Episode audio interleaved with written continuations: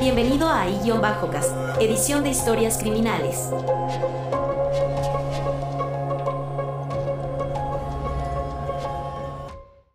Aline Wornos, prostituta convertida en asesina. Aline Wornos desarrolló actitudes negativas hacia los hombres después de haber sido brutalmente abusada por un vendedor. El resultado fueron siete muertes. Aline Carol Pittman, también conocida como Eileen Wuornos, fue una prostituta estadounidense que en algún momento de su vida comenzó a matar a sus clientes porque mataban a quienes la tocaban. Su primera víctima fue en 1989 y al año siguiente murieron siete personas. Aline Wornos Infancia Aline Wornos nació el 29 de febrero de 1956 en Rochester, Michigan, EU. Es la hija menor de Diane Wornos y Leo Dale Pittman, quienes se casaron dos años antes de su nacimiento. Su hermano menor, Keith, nació un año antes. La infancia de Eileen fue turbulenta. Su padre era un abusador y asesino. Cuando nació Leo, estaba en prisión por asesinar a una niña de 7 años después de casarse con ella. En 1960, Erin tenía solo 4 años y Diane la abandonó a ella, a su hermana y a su abuela y nunca más la volvió a ver. Él y su hermano no tenían realmente la protección y vigilancia de sus abuelos. Cuando Irene tenía seis años, durante un juego, Irene se quemó con una vela y sus mejillas quedaron desfiguradas. La violencia era común en su familia. A los 11 años, Erin comenzó a acostarse con su hermano y otros amigos a cambio de drogas y comida.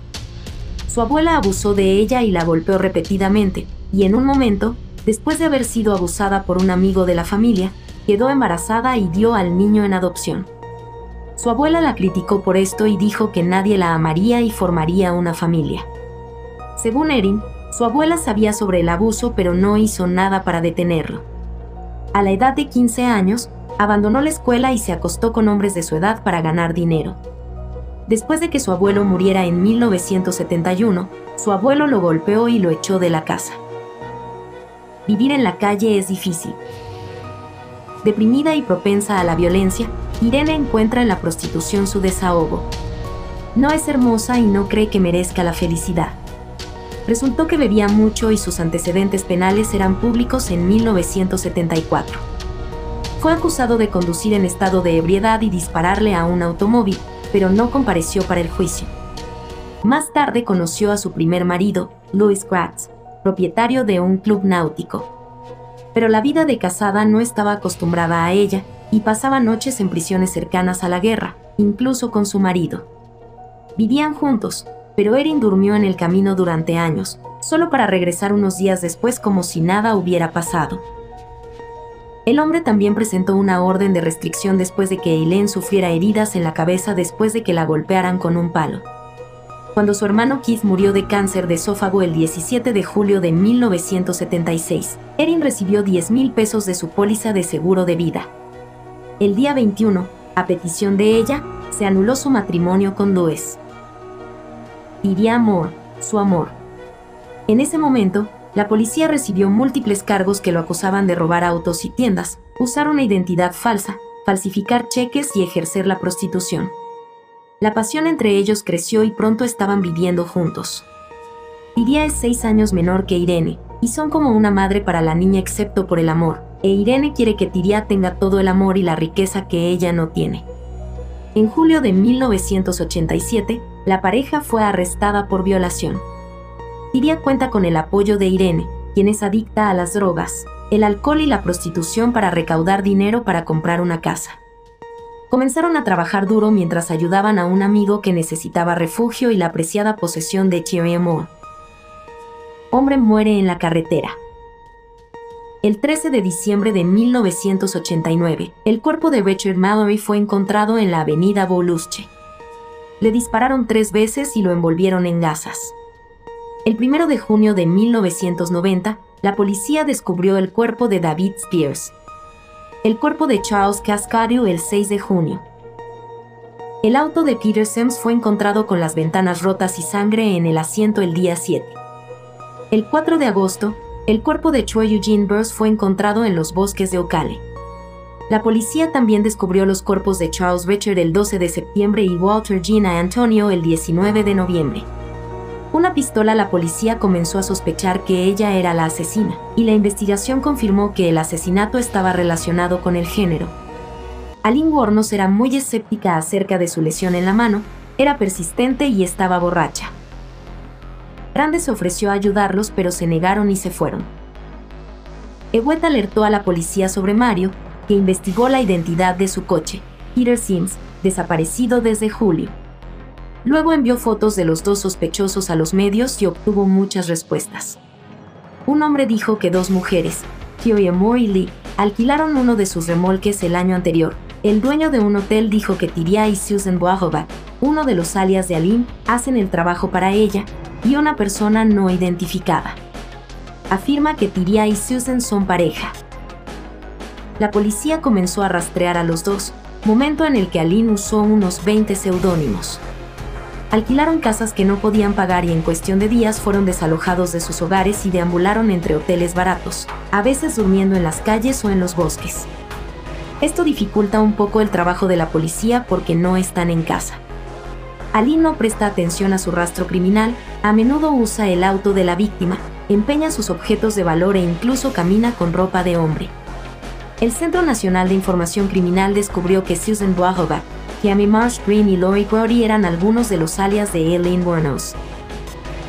Prisión. En enero de 1991, la investigación estaba llegando a su fin, y para la policía no había duda de que Aline era una asesina en serie.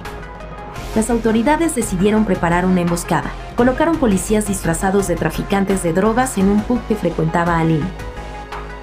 Rápidamente mordió el anzuelo y, mientras estaba borracho, fue llevado a la estación de policía con el pretexto de usar una identidad falsa, afirmando ser Lloyd Brody. Unos días después, Mo estaba ubicada en Pittston, Pensilvania. La policía le ofreció un trato en el que tenía que hacer que Aline confesara el crimen en una llamada telefónica y, a cambio, no sería acusada de complicidad. La primera llamada se produjo el 14 de enero de 1991 Aline incluso le dijo a Tiria que saldría pronto y que la policía no tenía idea de que ella era la asesina. Después de varios días y llamadas telefónicas, Aline finalmente abandonó la conversación y llegó a decir que Tiria podía decirle a la policía toda la verdad sobre el crimen para que no la arrestaran. Aline confesó el 16 de enero de 1991, diciendo que su pareja era inocente y que lo amaba mucho. Sin embargo, dijo que mató a personas en defensa propia y que la causa de todo fue porque un cliente la violó. La fama parece sacudir a Aline, quien ha recibido varias cartas mientras esperaba el juicio, y parece confesar más y más crímenes para llamar la atención. En una de estas cartas, recibió una oferta de Aline Paul para ser su abogado. Arlene dijo que Jesús la llamó para esta tarea. Los dos se hicieron grandes amigos. Paul ha dado varias entrevistas, afirmando que sus clientes son amables y puros, destacando los problemas que Aline enfrentó cuando era niña. En noviembre de 1991, Aline Paul y su esposo adoptaron legalmente a Eileen Wuornos, condenada a muerte. El 14 de enero de 1992, Aline fue juzgada por el asesinato de Richard Mallory, las pruebas de la fiscalía incluyeron una cámara y una navaja de afeitar pertenecientes a Richard Mallory, encontradas en un almacén alquilado por Aline. Tidia dice que el día que murió Richard Mallory, Aline afirmó que había matado a un hombre. Según Tidia, dijo que no quería creerlo y le pidió a su novia que dejara de hablar de eso. Tidia también dijo que Aline no parecía herida, molesta o arrepentida el día que le contó sobre el asesinato. A lo largo del discurso de Tidia, siempre evita el contacto visual con su novia. Tiria nunca ha sido acusada ni procesada por los asesinatos. Debido a que Florida tenía una ley llamada regla de Williams, se utilizaron pruebas de otros delitos para probar la conducta de Aline, incluidas las pertenencias personales de otras víctimas encontradas en la misma habitación.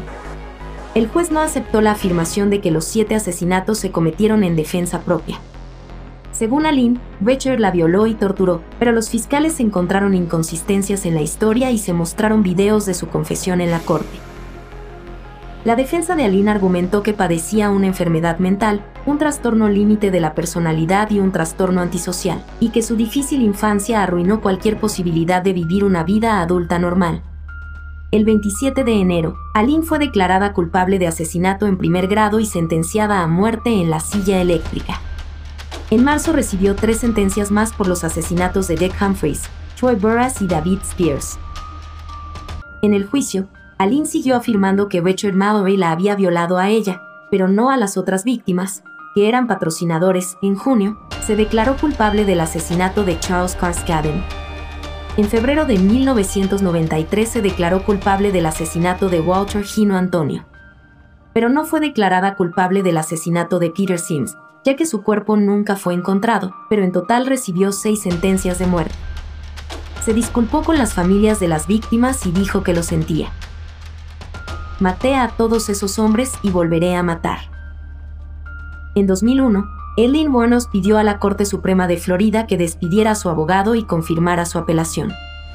Dijo que había matado a todos esos hombres y que volvería a matar.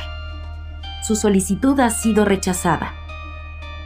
Aline luego afirmó que su comida estaba cocinada en barro y orina, y escuchó a la policía decir que la violarían y que querían que se suicidara. También denunció abusos y abusos.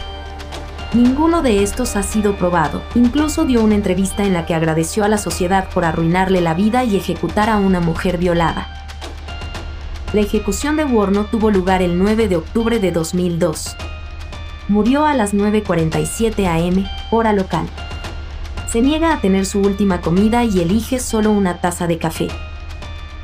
Aline Wuornos es la décima mujer ejecutada en Estados Unidos y la segunda en Florida desde 1976, cuando la Corte Suprema restableció la pena de muerte.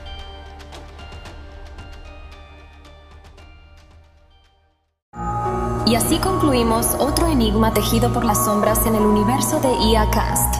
¿Te atreverás a desvelar los secretos que yacen ocultos? mantente alerta, pues nunca sabes quién puede estar observándote. ¿No querrás formar parte de uno de nuestros episodios? ¿O sí?